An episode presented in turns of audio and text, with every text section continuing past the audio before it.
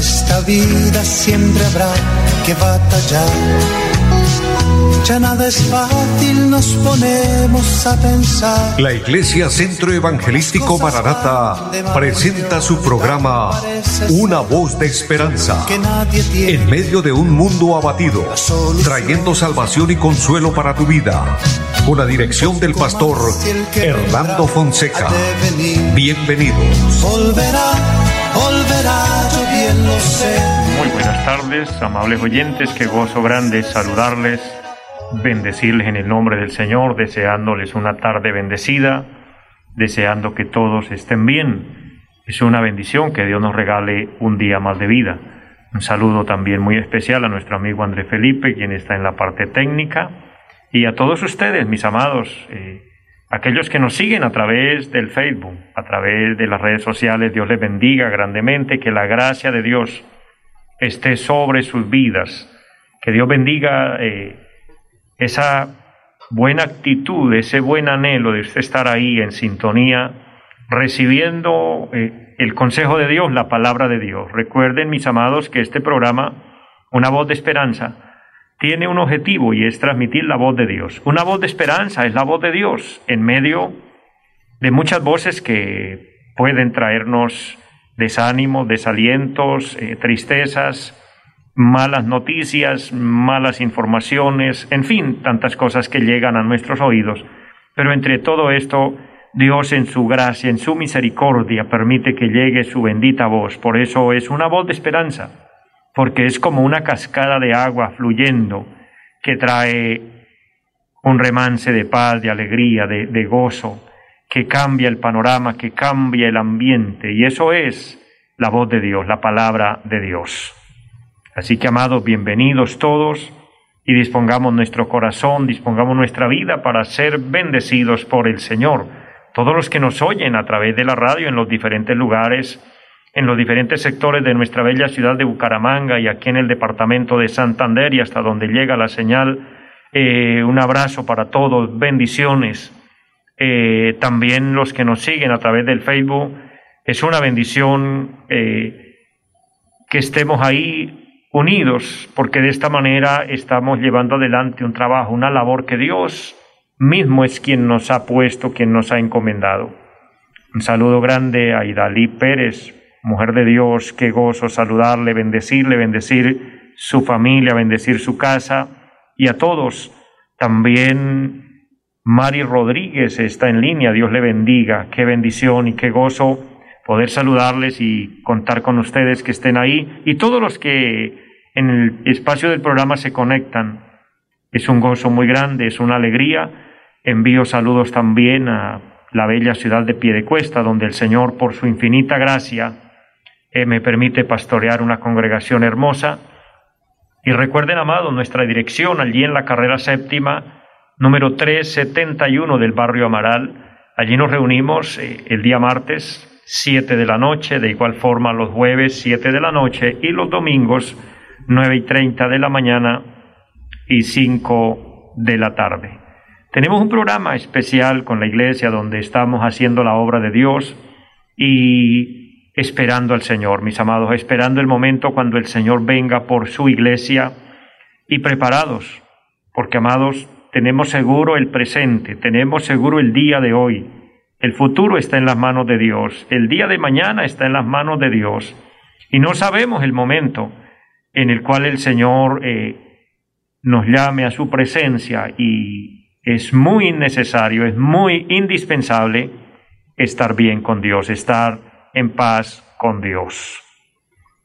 Por eso, motivándole, amado pueblo de Dios, hombres y mujeres, a seguir adelante, la palabra de Dios dice que esta es una batalla, es la batalla de la fe. Así la llamó el apóstol Pablo y le dice a Timoteo, pelea la buena batalla de la fe, esa batalla contra los temores, contra los desánimos, eh, contra influencias de las tinieblas, eh, una batalla en medio de malos y falsos testimonios que nos rodean, cosas que vemos eh, en nuestro mundo, en nuestra sociedad, eh, que afectan la fe, que desaniman a muchos, hombres que uno creía que eran buenos cristianos, que eran buenos siervos de Dios, se dañan, salen con cosas desagradables y esto afecta a la fe. Por eso hay que seguir batallando, pese a que la marea se haga fuerte, se haga difícil, así sea duro, pero batallemos.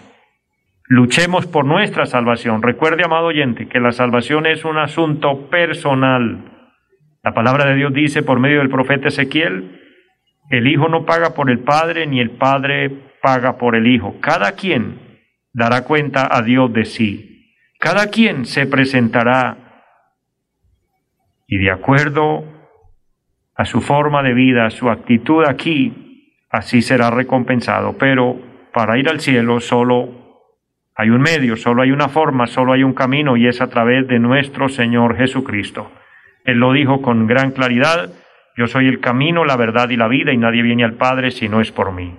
Es por medio de Jesucristo, por medio de su sacrificio, acudiendo a Él, suplicándole el perdón por nuestros pecados. Así que les motivo, y les motivo a estar alerta, estar despiertos, porque Él vuelve muy pronto, en cualquier momento, en cualquier hora, Él vendrá por su iglesia. Saludo en esta tarde a mi hermana Victoria Mantilla, allá en la bella ciudad de Barranca. Qué gusto saludarle, bendecirle a usted y a su familia y a la iglesia allá en Barranca. Que Dios le bendiga de una manera especial. Y a todos, adelante con el Señor. Vamos a orar a Dios en esta tarde, que Dios nos bendiga, que Dios nos siga bendiciendo, porque yo sé que Dios nos está bendiciendo ya, pero que Dios nos siga bendiciendo. Y hay necesidades, hay peticiones por las que Vamos a pedir a Dios que se glorifique. Pero quiero dejarles un versículo importante de la palabra que aumenta y fortalece nuestra fe. En la primera carta del apóstol Juan, el capítulo número 5 y el versículo 14, dice la palabra del Señor, y esta es la confianza que tenemos en Él, que si pedimos alguna cosa conforme a su voluntad, Él nos oye. Se refiere a nuestro Señor Jesucristo. Y si sabemos que Él nos oye, en cualquiera cosa que pidamos sabemos que tenemos las peticiones que le hayamos hecho. Mire qué palabra tan especial, tan específica. Es la confianza que debemos tener, que si oramos a Dios, mire, nuestro mismo Señor Jesucristo dijo, y todo lo que pidiereis al Padre en mi nombre lo haré, para que el Padre sea glorificado en el Hijo. Amados, qué bueno y qué maravilloso saber que tenemos una promesa, que tenemos un respaldo de Dios, un respaldo eh, infalible, inamovible. Es la palabra de Dios, es eh, el compromiso de Dios con nosotros, que Él nos oye. Y como nos oye, vamos a orar que Él nos bendiga, que su gracia nos cubra en esta hora y que nuestras necesidades, que nuestras peticiones tengan una respuesta de parte de Dios. Oremos a Dios. Padre que esté en el cielo, le damos gracias. Le damos gracias por este momento, por esta oportunidad, por el día de hoy, por la vida y la salud que nos regala. Gracias le doy por esta emisora, Señor, por estos medios, por poder llegar a muchas personas, poder en esta hora estar en un mismo espíritu y en un mismo sentir con todos aquellos que tienen necesidades, peticiones y que anhelan recibir una bendición de Dios. Glorifícate, Padre. Extiende su gracia. Sana al enfermo, Señor, liberta al cautivo. Consuela a todo el que está triste. Trae paz al corazón, salva las almas, Señor. Padre, trae bendición.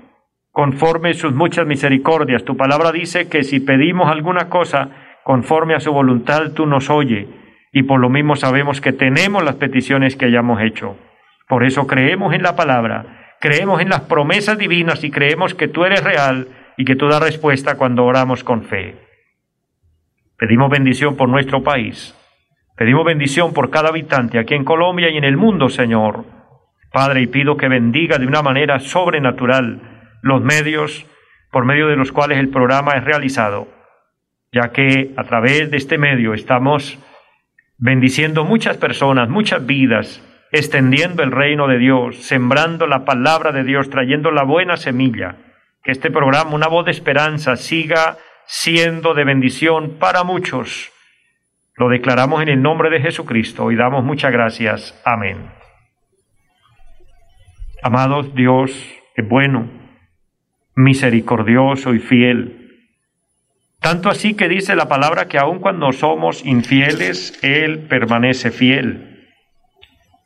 Y esa fidelidad de Dios y esa bondad y ese, eh, esa actitud o esas características de Dios a nuestro favor se reflejan por una verdad bíblica, por una verdad sólida de la palabra y es el amor de Dios. El amor de Dios que, como dijo el apóstol Pablo, sobrepasa todo entendimiento. Es sorprendente entender, comprender el amor de Dios. Comprenderemos alguna pequeña parte, pero el amor de Dios es muy grande. Y quiero compartir en esta tarde una reflexión de la palabra basándola precisamente en esa revelación tan grande que encontramos en el Nuevo Testamento. En la primera carta del apóstol Juan, el capítulo 3, y el versículo número 1 dice la palabra, mirad cuál amor nos ha dado el Padre para que seamos llamados hijos de Dios. Por esto el mundo no nos conoce porque no le conoció a Él. El apóstol Juan es reconocido entre los apóstoles como el apóstol del amor. Fue eh, un personaje que según, según su biografía era una persona muy noble. El apóstol Juan fue una persona muy pasiva. Era todo lo opuesto, todo lo contrario de lo que era el apóstol Pedro, mientras que el apóstol Pedro era impulsivo, mientras que el apóstol Pedro era eh, un poco rápido y ligero para actuar, para reaccionar. Por otro lado, el apóstol Juan era, era todo lo contrario, él era pasivo, él era calmado, eh, mantenía la calma, mantenía en todo momento la serenidad. Y fue amado por el Señor, y aunque el Señor nos ama a todos por igual, y el Señor amaba a sus discípulos por igual, pero el apóstol Juan logró escalar y logró ocupar unos lugares especiales, porque dice la palabra del Señor que era él quien se recostaba en el pecho del maestro, y eso ya habla de, mucha cercanía, de, mucha confianza, y, había eh, entre ellos una particularidad de afecto muy especial, precisamente por la actitud de este varón. Y qué bonito, qué panorama tan especial y qué modelo que nos deja para nosotros seguir, que podamos tener esa capacidad de, de mantener la, la serenidad, de mantener la calma aun cuando la tempestad sea grande, cuando la tempestad sea fuerte eso nos ayuda en, los temas de la vida. Eh, cuando por momentos es mejor callar que hablar, el sabio Salomón dice, eh, aun que si hablamos, sepamos pronunciar y sepamos decir lo que debemos decir, porque dice que la blanda respuesta quita la ira, mas la palabra áspera hace subir el furor. Entonces, esa cualidad tan agradable, tan hermosa, estaba en la vida del apóstol Juan. Y por eso se ganó ese título, el título el apóstol del amor. Y por ende el apóstol Juan nos habló mucho a través de la palabra que él dejó escrita sobre el amor. Precisamente porque él lo experimentó, él supo entender el amor de Dios, pero también lo supo compartir. Y una persona así, una persona con esas cualidades, y después de que ya avanza en el tiempo y llega a una edad de madurez, se desarrolla aún más eh, ese modelo hermoso, esa cualidad maravillosa, eh, esa forma de vida, y era lo que él era, precisamente. Y por eso aquí él enfoca un tema sobre el amor, está mostrando una de las grandes revelaciones de la Biblia. La Biblia tiene cosas ocultas, la palabra de Dios tiene cosas que nos es difícil descifrar. Por, eso, por medio del profeta Jeremías, el Señor habla y dice en el capítulo 33, versículo 3 de Jeremías, dice, clama a mí, dice el Señor, y yo te enseñaré cosas grandes y ocultas que tú no conoces. Hay cosas que uno lee en la palabra y es, es difícil entenderlas porque son de, de revelaciones profundas. Pero aquí el apóstol Juan está dando una de las más grandes revelaciones y tan fácil y tan simplificada para poderla entender. Está hablando del grande amor de Dios y Él nos llama y nos dice, mirad cuál amor nos ha dado el Padre. Miremos cuál es ese amor, o sea, que podamos ver ese amor que Dios tuvo con nosotros. Esta es la revelación del amor de Dios. Precisamente lo que el apóstol está enfocando aquí, lo que el apóstol está enseñando, lo que nos está llamando a mirar es a mirar a Cristo. Cristo, el Hijo de Dios, es la demostración del amor de Dios. Sobra decirlo, pero es parte del tema para entender el amor de Dios. San Juan capítulo 3, versículo 16, dice la palabra, porque de tal manera amó Dios al mundo, que dio a su Hijo unigénito para que todo aquel que en él cree no se pierda, sino que tenga vida eterna. Entonces el amor de Dios no se reflejó simplemente en palabras, sino en hechos, y en hechos contundentes, en hechos reales, en hechos firmes, que marcaron historia. El amor de Dios se revela a través de Jesucristo, y Él viene como esa revelación del amor de Dios. Por eso cuando el apóstol dice, mirad cuál amor, nos está diciendo, mirad a Cristo. Mirad a Cristo, que Él es el amor. Y Cristo viene como ese reflejo, como esa figura de lo que es el amor de Dios, porque Dios estaba desprendiendo de lo más grande, de lo más valioso, de lo más importante del cielo, y lo estaba entregando para rescatar al hombre que estaba en pecado, para rescatar la humanidad. Entre esa humanidad estábamos nosotros, estamos nosotros, usted y yo, querido oyente, para que disfrutemos del amor de Dios, ahí Dios mostrándonos que nos ama, y que nos ama porque no quiere, como dice en otra parte de la palabra, no quiere que ninguno se pierda. Dios no quiere que ninguno se pierda. Aquí cabe decir que hay personas que dicen, bueno, y si Dios es amor, ¿por qué condena al hombre? Y si Dios es amor, ¿por qué manda al hombre al infierno? Porque gracias a la revelación de Dios, el ser humano es consciente que existe el cielo y que existe el infierno. El ser humano es consciente que hay salvación y que hay condenación. El ser humano es consciente del bien y del mal. Pero como nos gustan las cosas a nuestra forma, a nuestra manera y sacar nuestras propias conclusiones, entonces queremos aún cuestionar a Dios. Y he escuchado personas que dicen, bueno, ¿y si Dios es amor, ¿por qué condena al hombre? ¿Por qué lo va a enviar al infierno? Pues yo quiero decirle, no, no es así. Dios no condena a nadie. Por el contrario, Dios quiere salvarnos a todos. Ese es el deseo de Dios. Ese es el amor de Dios. No quiere que ninguno se pierda, sino que todos procedan al arrepentimiento. El punto no es que Dios no nos ama, el punto no es que Dios falla en el amor, el punto es que el ser humano desobedece. Y así como Dios es amor, también es justo. Por lo mismo, Él actúa con justicia y ese es el punto por el cual muchos no alcanzan salvación porque se justifican a su manera y la justicia del hombre es inmundicia delante de Dios. La justicia del hombre, dice el profeta Isaías, que es como trapo de inmundicia. Entonces, por justificarnos a nosotros mismos y querer cuestionar a Dios, poner en cuestión el amor de Dios, nos hacemos daño. Pero no es que Dios nos condene, no es que Dios nos mande al infierno. El que vaya va por su propia cuenta. Por eso Dios permite que se revele esta verdad tan profunda, tan extraordinaria de la palabra y nos dice, miren cuál es el amor de Dios. El amor de Dios está revelando aquí lo que nuestro Señor Jesucristo dice allá en San Mateo capítulo 9, versículo 12 y 13. Porque no he venido a llamar a justos, sino a pecadores al arrepentimiento. Él dice, porque los sanos no tienen necesidad de médicos, sino los enfermos.